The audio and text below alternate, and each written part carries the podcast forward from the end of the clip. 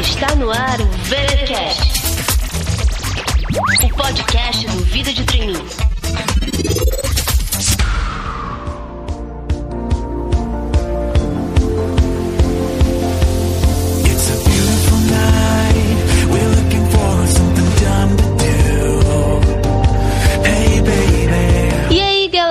Aqui quem fala é Cíntia, mais uma vez apresentando o VTcast, o podcast do Vida de Trainee. O tema do episódio de hoje é uma das fases mais importantes de um processo seletivo. Estamos falando da temida entrevista. A ideia do programa de hoje é mostrar para vocês as formas de contar a sua história, mesmo que você não tenha experiência. E para essa missão, eu trouxe uma convidada muito especial, a coach e consultora empresarial Cláudia Klein. Tudo bom, Cláudia? Tudo ótimo, Cíntia. Muito bom estar aqui. Legal. Gente, para começar então, eu queria que você contasse um pouco da sua própria história, já pra gente ir entrando no clima de contação de histórias de hoje. Perfeito. Cíntia, é, a minha história hoje, eu sou empreendedora. E o empreendedora surge, na verdade, como uma oportunidade de toda a experiência executiva e corporativa que eu acumulei. Então, o aproveitar a minha história, minha trajetória profissional para empreender.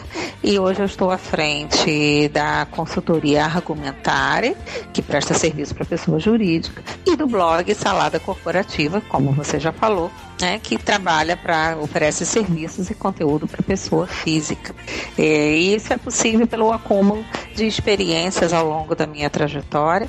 Reúne de empresas nacionais, é, multinacionais, empresas de segmento de serviços, business to business, empresas é, que eu atuei como recursos humanos, também em outras áreas, logística, um conjunto de experiências que foram de um certo modo planejado, de outros aproveitado conforme as oportunidades, os obstáculos e as barreiras que surgiram.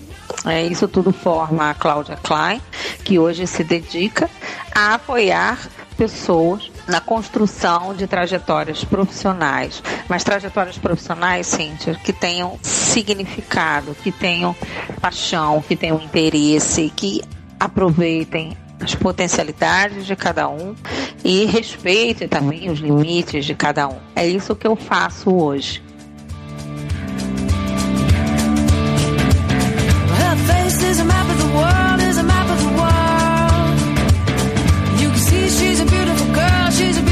a.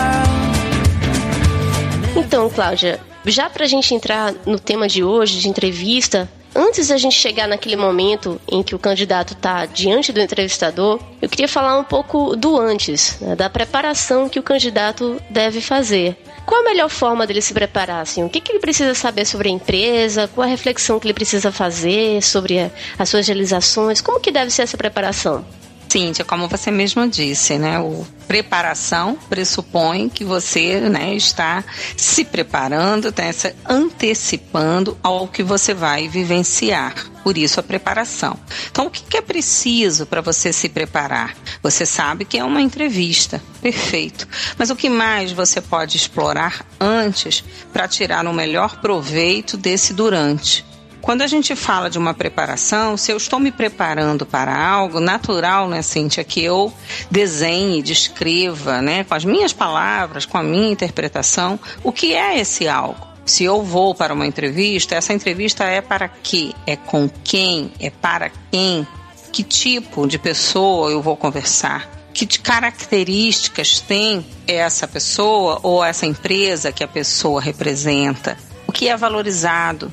Que valores essa empresa tem, compartilha e deseja encontrar. À medida que eu paro para refletir e me planejar para falar sobre isso, é natural que eu comece a selecionar na minha história iniciativas, projetos, experiências que eu vivenciei e que têm correlação com aquele ambiente, com aquela cultura, com aqueles comportamentos que são desejados por essa empresa que eu estou indo conversar. Por mais que eu não tenha experiência profissional, eu tenho a minha experiência de vida até aqui. Né? E nessa experiência, o que eu fiz o que eu vivenciei, o que eu experimentei, o que eu aprendi, que tem correlação direta ou indireta com aquele ambiente que essa empresa deseja. Basicamente, a preparação está em torno disso, de eu me antecipar, dado as características do ambiente, a selecionar histórias e experiências. E assim, a gente sabe que uma das maiores preocupações hoje dos candidatos, pelo menos aqui no Vida de Trainee, as perguntas que eu recebo sempre giram em torno daquela questão do que, que eu devo vestir numa entrevista. Eu queria ampliar um pouco isso para a gente abranger cuidados gerais de postura, de aparência, enfim, como que deve ser esse lado da preparação do candidato, do aspecto da aparência e da apresentação dele. Perfeito, esse é um ponto extremamente importante, porque sempre tem dúvidas, né, como você disse, da identidade pessoal com a identidade desse ambiente que eu estou indo conversar. O mundo ideal é a gente se juntar a uma empresa, uma instituição, aonde tenha alinhamento dessas identidades. Se isso existe nesse mundo ideal, significa que a forma como eu me visto naturalmente no meu dia a dia corresponde à forma que essa instituição também valoriza e se apresenta. Mas nem sempre isso acontece há restrições, desde o tipo de atividade, há restrições às vezes do próprio edifício, né, do imóvel onde a empresa está, há restrições de cultura, identidade com a marca. Então, qual é o cuidado? Qual é a chave, né, para você é, adequar e estar em linha com esse modo de se apresentar? Porque o vestir é uma forma de se apresentar. Entender um pouco da filosofia da marca essa marca, essa empresa que você está indo conversar, representa uma marca. Como é a filosofia dessa marca, né? a personalidade dessa marca? É uma marca que busca representar mais seriedade, mais é, informalidade ou mais formalidade, é uma marca mais divertida, é uma marca que tem o apelo da tradição. Que características estão envolvidas nesse relacionamento com essa marca?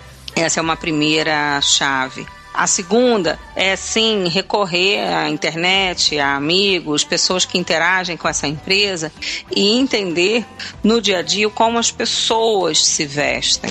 Tem casual day, tem se é no verão, né, tem o, o apelo à bermuda.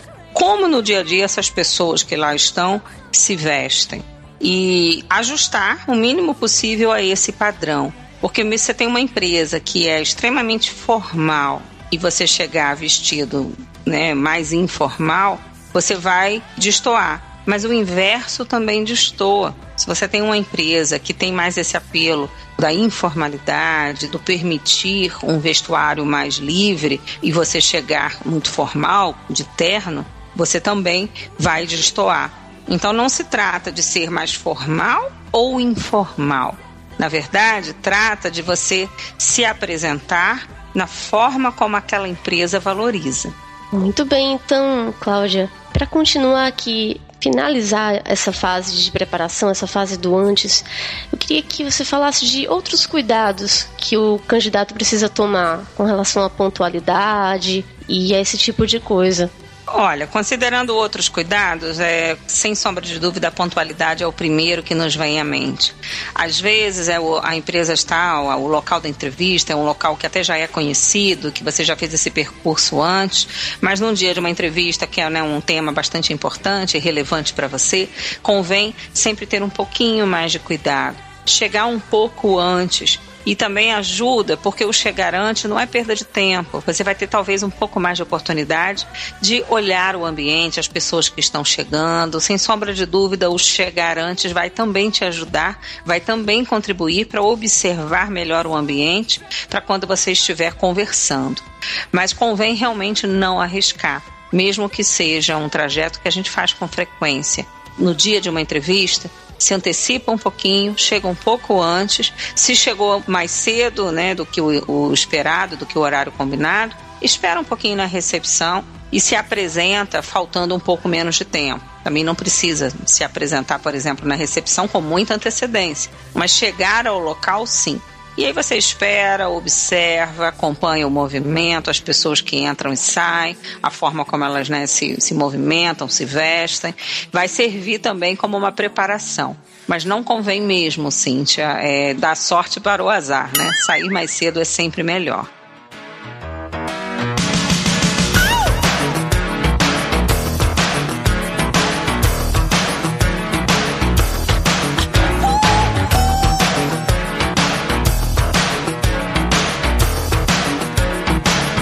E agora, falando talvez do momento mais esperado para os candidatos, vamos falar do durante. Vamos falar da entrevista em si. Quais são os pontos que o candidato precisa estar atento durante a entrevista? Assim, que eu falo com relação àquela questão de postura, de contato visual, cuidado com gírias, enfim, todos esses cuidados que a gente ouve falar. Então, esse momento, né, literalmente os 15 minutos de fama, né? E, e, muitas vezes eles são realmente 15 minutos. Mas o principal cuidado, exatamente na chegada, é quando né, você está chegando para uma entrevista, sem sombra de dúvidas, é, é lembrar a si próprio de que é uma entrevista, consequentemente, há uma avaliação de ambos os lados. Então você também está ali, obviamente, para ser avaliado, mas também está ali para avaliar. Né? Se colocar também nessa postura de querer entender mais e compreender mais. Você chegar já com esse espírito. Eles vão perguntar, mas eu também vou. Eles vão analisar, mas eu também estou analisando com essa, né, imbuído dessa postura, né, desse, desse astral, com certeza, durante toda a entrevista, prestar bastante atenção em alguns pontos que estão relacionados muito à tua postura, à tua apresentação.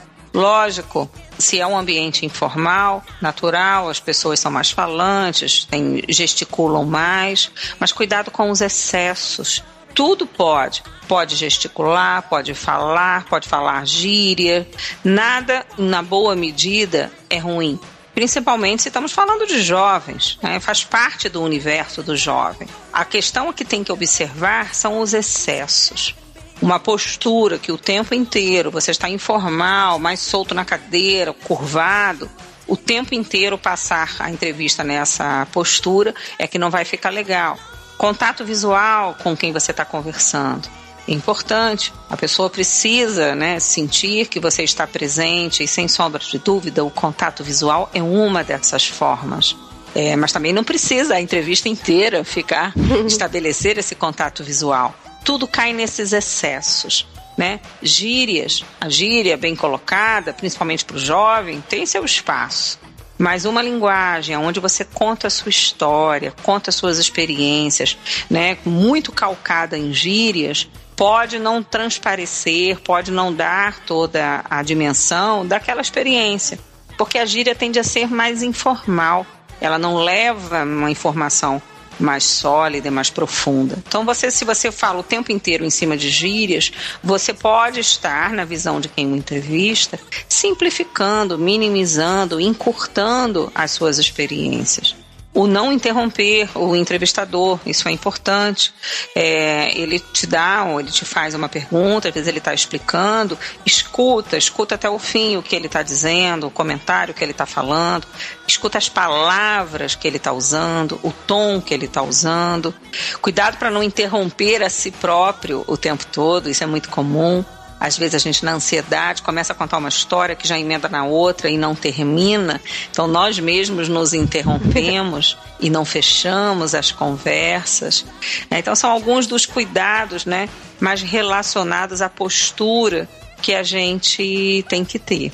Pois é, Cláudia, você estava falando aqui dessa questão do não me interromper, escutar bem, e eu estava até aqui me lembrando, assim, que na época que eu fazia com mais frequência essas entrevistas no lado do recrutador, eu ficava impressionada de quantas vezes eu fazia uma pergunta para o candidato e ele me respondia uma coisa totalmente diferente, assim, ele simplesmente não ouvia o que eu perguntei, assim, adivinhava. Ele já sai com a resposta pronta, né? É, adivinhava o que eu estava perguntando e respondia outra coisa, não foi isso que eu perguntei antena e, nossa, Isso. não tá nem prestando atenção nisso. Realmente é muito importante. O nosso objetivo, quando nós estamos sendo entrevistados, é obviamente nos conectar com quem faz essa entrevista. Então, o passo número um, extremamente importante, é entender a pergunta que essa pessoa está fazendo.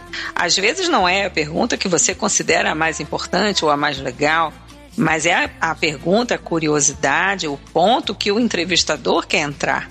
Então, a gente ouvir e prestar atenção e responder aquilo que é perguntado é uma forma de conexão com esse entrevistador. Estabelecendo essa conexão, podemos sim direcionar, caminhar com a conversa, chegando no ponto que a gente considera mais importante. Já que a gente entrou nesse aspecto de perguntas, né, vamos falar um pouco das perguntas mais comuns, assim, o que, que se espera dessa coisa de entrevista por competência, como é que é o modelo de perguntas? Claro, não existe um roteiro padrão definido, vai ser assim, mas quais são as dicas que a gente poderia dar para a preparação dessas perguntas? Perfeito, você disse bem, não existe um roteiro padrão, mas existe sim uma compreensão do que se espera quando você está entrevistando alguém. O primeiro ponto deles, vou falar, vou mencionar dois pontos. Existem outros, mas para nossa conversa aqui, sugiro focar em dois. A primeira coisa que é muito comum numa entrevista é o entrevistador pedir para a gente falar um pouquinho de nós. Isso é muito comum. Inclusive, nós começamos a nossa conversa aqui hoje, não foi, Cíntia? Isso Nesse mesmo. mesmo esquema. Você me pediu para contar um pouquinho da minha história. É muito comum.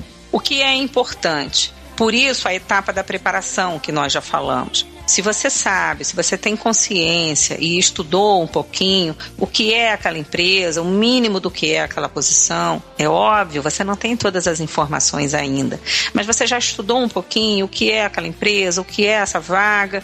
Quando alguém pedir para você iniciar uma entrevista, pedindo para que você fale um pouquinho da sua história, o mundo ideal é que a gente direcione e conte essa história, trazendo experiências, histórias e fatos que diretamente alimentam o propósito, o objetivo dessa vaga. O que às vezes acontece, que se a gente puder evitar é o melhor, é a gente começar a repetir o que está no currículo. É, o currículo a pessoa já tem na frente dela. Normalmente, quando alguém pede para a gente contar um pouco da nossa história, a gente começa exatamente por questões que estão no currículo. Tenho X anos, me formei na universidade tal, fiz o curso tal, estagiei, para quem já tem alguma experiência, estagiei ou trabalhei na empresa tal, e às vezes até numa ordem cronológica. Não é que esteja errado, mas essa informação ela já está no currículo. O entrevistador ela já tem. Então, quando alguém inicia uma entrevista conosco e pede para nós falarmos um pouquinho de nós, o ideal é que a gente extrapole um pouco do que o currículo já levou e fale e traga fatos e dados e informações que não são os óbvios, né? que exatamente a pessoa faz as conexões com a história da empresa e o objetivo da empresa. Esse é o mundo ideal. Se você foi até aquela entrevista, o porquê? O que, que você tem? O que, que você sabe? O que, que você faz que tem a ver, que alimenta diretamente a necessidade daquela empresa? Essa é a primeira dica. It's been said and done.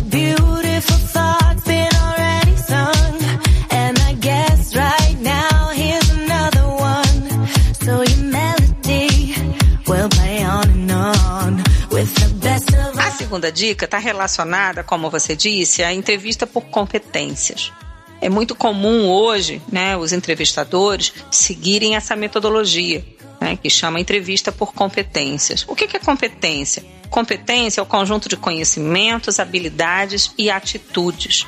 Então, quando nós falamos que vamos fazer uma entrevista por competência, significa que eu vou atrás, eu vou te perguntar, eu vou te pedir situações, informações, exemplos de situações aonde você tenha demonstrado os conhecimentos, habilidades e atitudes que aquela vaga precisa. Então, muito mais do que falar do que eu acho, do que eu penso, do que eu gostaria, é você se preparar para exemplificar, né, dar situações em que você praticou aquilo, mesmo que você não tenha experiência profissional. Você pode e deve recorrer a situações que você viveu, né, dentro dos hobbies que você pratica, do esporte que você faz, da universidade, da família, dos amigos.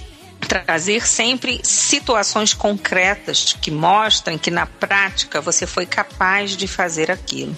E já que a gente entrou nesse aspecto da entrevista por competências, essa questão de mostrar que você tem aqueles conhecimentos, habilidades e atitudes para vaga, mesmo sem ter a experiência profissional, que dicas você daria para que a pessoa consiga fazer isso, né? Que a pessoa consiga trazer a experiência de vida para o que a vaga precisa. Você teria alguns exemplos de como isso pode ser feito?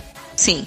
Nessa fase, a etapa de preparação ajuda muito. Se você sabe qual é a empresa e qual é a vaga que você está concorrendo, você pode inferir minimamente que competências são importantes para aquela posição. Por exemplo, se você está concorrendo a uma vaga de analista ou de assistente que trabalha com no marketing, que trabalha com mídias sociais, você pode inferir que essa empresa vai buscar alguém que tem o um mínimo de conhecimento e presença nas redes sociais, por exemplo, e a capacidade de escrever um bom português pode inferir outras coisas, dependendo da empresa, mas minimamente a gente pode entender isso.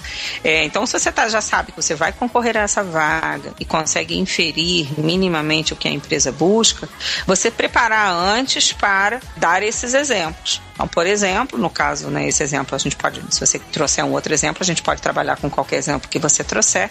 Mas, por exemplo, nesse exemplo de mídias sociais, você já colocar a tua experiência, o como você usa a sua mídia social, não só o que você coloca, mas qual é a sua estratégia pessoal para usar mídias sociais. É muito diferente eu perguntar: você hoje está no Facebook, no LinkedIn, no Twitter? Eu responder sim, estou, eu, eu, publico diariamente, do que você ter uma resposta. Sim, estou e eu procuro publicar na rede coisas que têm a ver com o hobby que eu tenho. Então, o meu Facebook eu trabalho muito as questões de lazer, de viagem. No meu LinkedIn eu trabalho muito o meu interesse, que é marketing, eu publico bastante coisa sobre isso. É você mostrar que você cria uma estratégia mesmo para suas questões pessoais. É, eu acho que, inclusive, se a gente continuar sobre esse assunto, dá para dar vários outros exemplos, né? Quando você Sim. fala de trabalho em equipe, tem a questão dos trabalhos em grupo da faculdade. Sem sombra de dúvida, a festa que organizou, a festa do fim do ano, quem trabalha em empresa júnior tem milhares de exemplos, um trabalho em grupo que tenha sido feito, semana, tem semana da administração, semana da economia, alguma apresentação que tenha feito, é, ou quem está tá ligado a alguma religião, algum trabalho que faça junto à igreja, ou a, a clube, é, ou um grupo no, na rede social. É, ou junto à família, é aquela pessoa que é agregadora e que né, reúne a família. Tem N exemplos que podem ser e devem ser citados. Por isso ajuda tanto, volto mais uma vez no ponto, a etapa da preparação. Você não sabe o que vão te pedir, lógico. Mas se você estuda minimamente aquela posição ou aquela empresa que você está indo, você consegue pré-selecionar situações que podem vir a ser interessantes.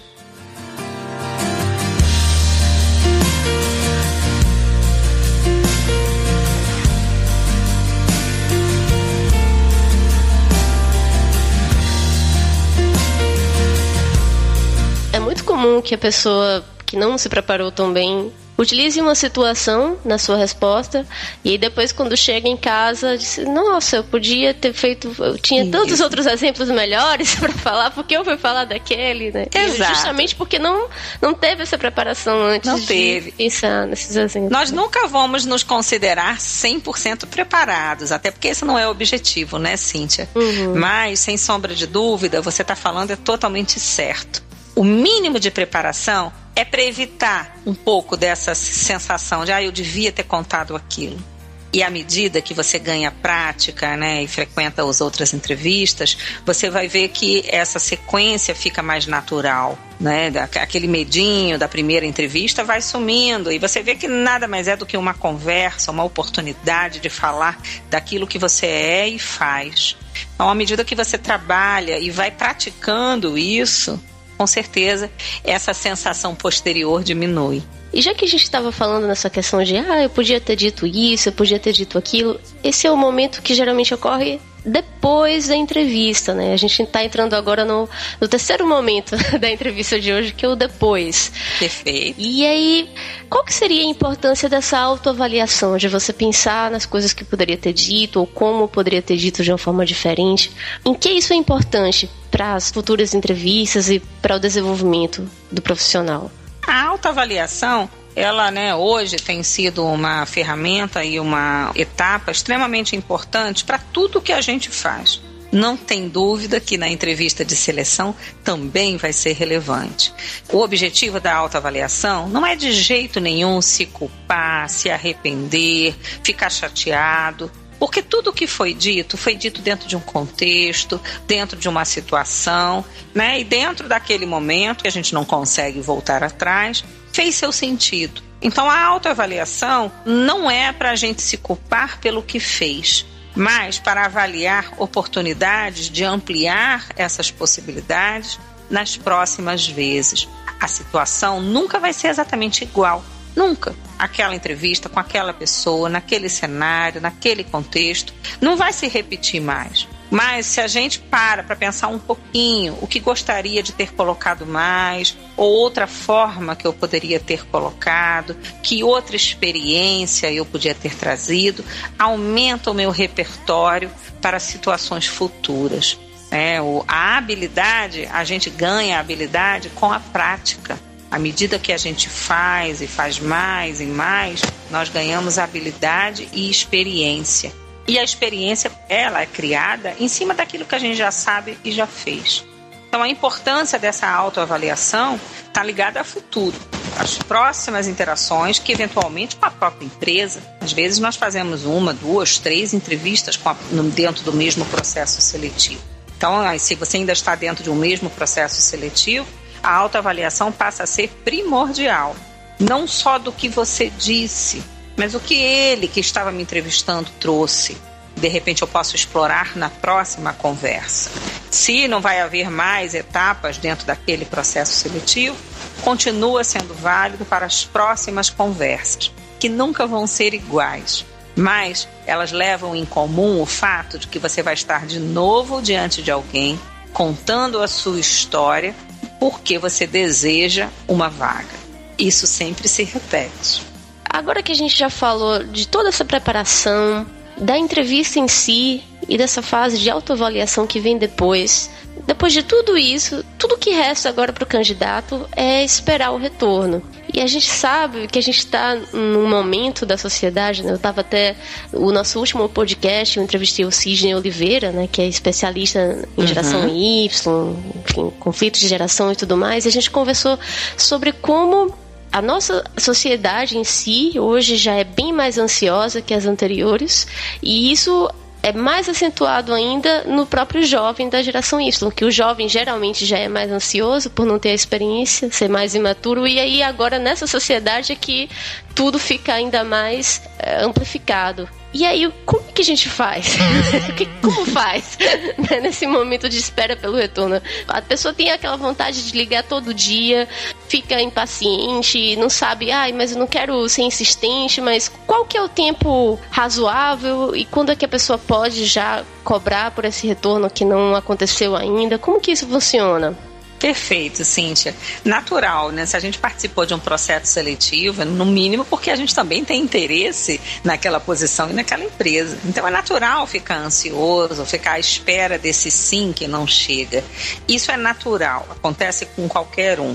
Formas de você lidar, gerenciar ou minimizar essa ansiedade. Primeiro, ao final da entrevista, se o entrevistador não trouxer a informação de quando ele pretende finalizar, de quando ele pretende ligar, você pode e deve perguntar: é, ok, estamos terminando a conversa. É, você tem alguma perspectiva? Quando eu posso entrar em contato com você para ter uma, uma informação, um resultado? Então, não saia dessa entrevista sem essa informação, ou pelo menos sem essa intenção porque às vezes essa, essa informação ela não, não se realiza, que é o que a gente vai falar agora. Mas primeiro você sai da entrevista com o mínimo de perspectiva de quando tem essa resposta. Ou o entrevistador falou, ou você perguntou. Passou o tempo, aquele prazo que você conseguiu a informação na, no final da entrevista, não se realizou. Você pode e deve sim fazer um contato. Normalmente, se você tem um e-mail, o e-mail é menos invasivo. A ligação ela é mais invasiva, né? Você pega a pessoa de surpresa, se ela teve alguma, alguma questão do outro lado, ela é sempre melhor por e-mail para esse tipo de coisa um feedback por e-mail. Se tem alguma informação, quando eu posso entrar em contato de novo, você precisa de mais alguma coisa, né? Então, manter, estabelecer esse contato. Se essa pessoa passou o cartão, você pode chamar e fazer conexão. É, nem todo jovem né, usa o LinkedIn, mas o LinkedIn seria o caminho natural quando a gente fala de entrevistas. Se não, o próprio Facebook. Mas se a pessoa entregou o cartão com o endereço de e-mail, você pode estar tá fazendo essa conexão sem sombra de dúvida, chamando para estar conectado à tua rede, principalmente a rede profissional, que é o LinkedIn. Agora, segurar a ansiedade um pouquinho, de forma alguma ligar todo dia, é, né, de forma alguma mandar um e-mail por dia. É segurar um pouquinho a ansiedade e saber sim que quando a gente quer alguma coisa, parece que o nosso relógio corre mais rápido. O entrevistador está conversando com diversas outras pessoas, trabalhando diversas outras vagas. Para ele, o tempo, né, em relação a uma vaga específica, corre um pouquinho mais devagar do que para nós candidatos. Então, ter consciência disso, segurar um pouco a ansiedade e não mandar um e-mail todo dia. Tá jóia então, Cláudia. E aí, por fim, depois que teve todo esse processo e a espera pelo retorno, às vezes, eu diria até muitas vezes, acontece de a pessoa receber um não, como resposta. E aí, como lidar? Como lidar com esse feedback negativo? É lógico que é chato. A gente não gosta de receber não para nada. Né? Mesmo aquilo que a gente começa e não mesmo nós mesmos não estando querendo, a gente não gosta de ouvir um não. E isso acontece, é lógico. Participamos de processos, existem outros candidatos, existem outras opções para a empresa e nem sempre nós somos aquela opção. É chato receber o não, mas faz parte hoje da realidade. A gente tem que entender esse não como sendo uma vertente do número de opções que nós temos. Nós hoje também temos muito mais possibilidades e alternativas. Então, à medida que eu aumento esse leque de oportunidades e alternativas, né, que existem muito mais profissões, existem muito mais tipos de relacionamento com o trabalho, existem muito mais vagas, existem muito mais áreas, muito mais empresas. À medida que eu aumento esse leque, natural que a possibilidade de ouvir um não também aumente. A segunda coisa que a gente tem que ter em mente é que esse não não é pessoal. Existe uma avaliação, existe uma interpretação sobre perfil, melhor experiência, melhor conjunto de comportamentos e atitudes para aquele contexto. É, então a empresa ela tem um contexto atual de negócio, ela tem um contexto atual é, do próprio gestor que está na área, que tem suas preferências. Então, às vezes, a gente não está recebendo esse não porque nós não somos bons. É um não para o casamento do que eu sou e desejo com o que a empresa é e deseja. Então, aquilo que é não numa empresa vai ser um tremendo sim em outra. Por isso a importância da gente né, estudar antes essa empresa e nos prepararmos para nos aproximarmos daquelas empresas que têm a ver com que aquilo que a gente busca é, deseja. O não nunca é para nós definitivo ele é absolutamente situacional. É chato, lógico, mas essa compreensão de que o não não é para a minha pessoa como um todo, é para a minha pessoa naquele momento, naquela situação. Ajuda muito a seguir em frente, repensar e se preparar para a próxima entrevista.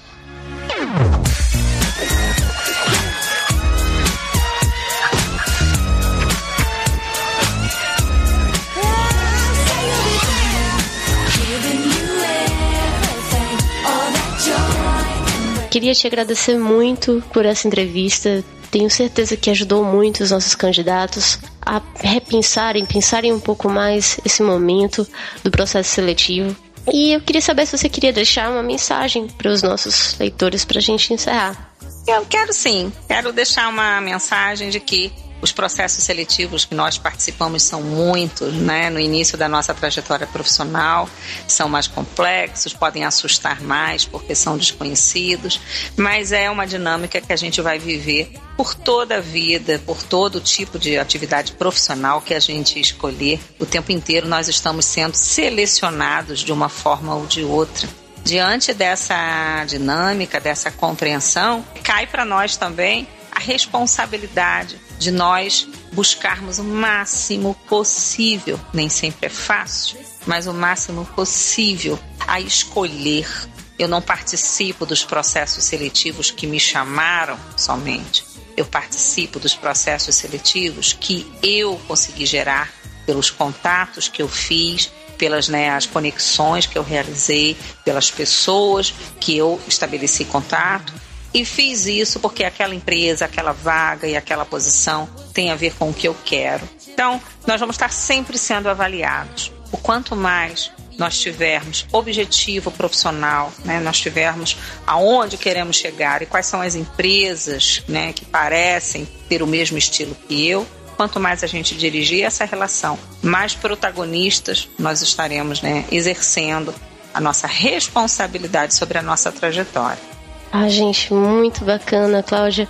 Pessoal, vou deixar vocês então com essa reflexão que a Cláudia nos deixou. E queria agradecer a todos vocês. Até o próximo VTcast, daqui a duas semanas. Vou deixar, como sempre, o link aqui para o blog da Cláudia, Salada Corporativa. Também o link para o perfil da Cláudia no LinkedIn. E uma ótima semana para vocês. Estamos na época da Copa. Não se esqueçam também de continuar suas atividades, seus processos, se preparar. E até mais, pessoal.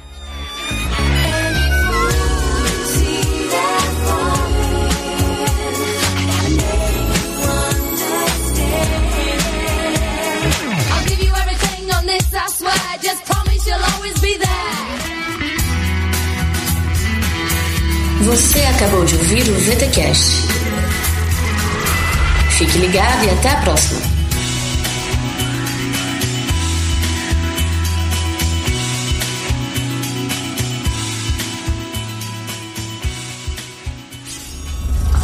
Podcast editado por Léo Marx, em São Marcos Studio.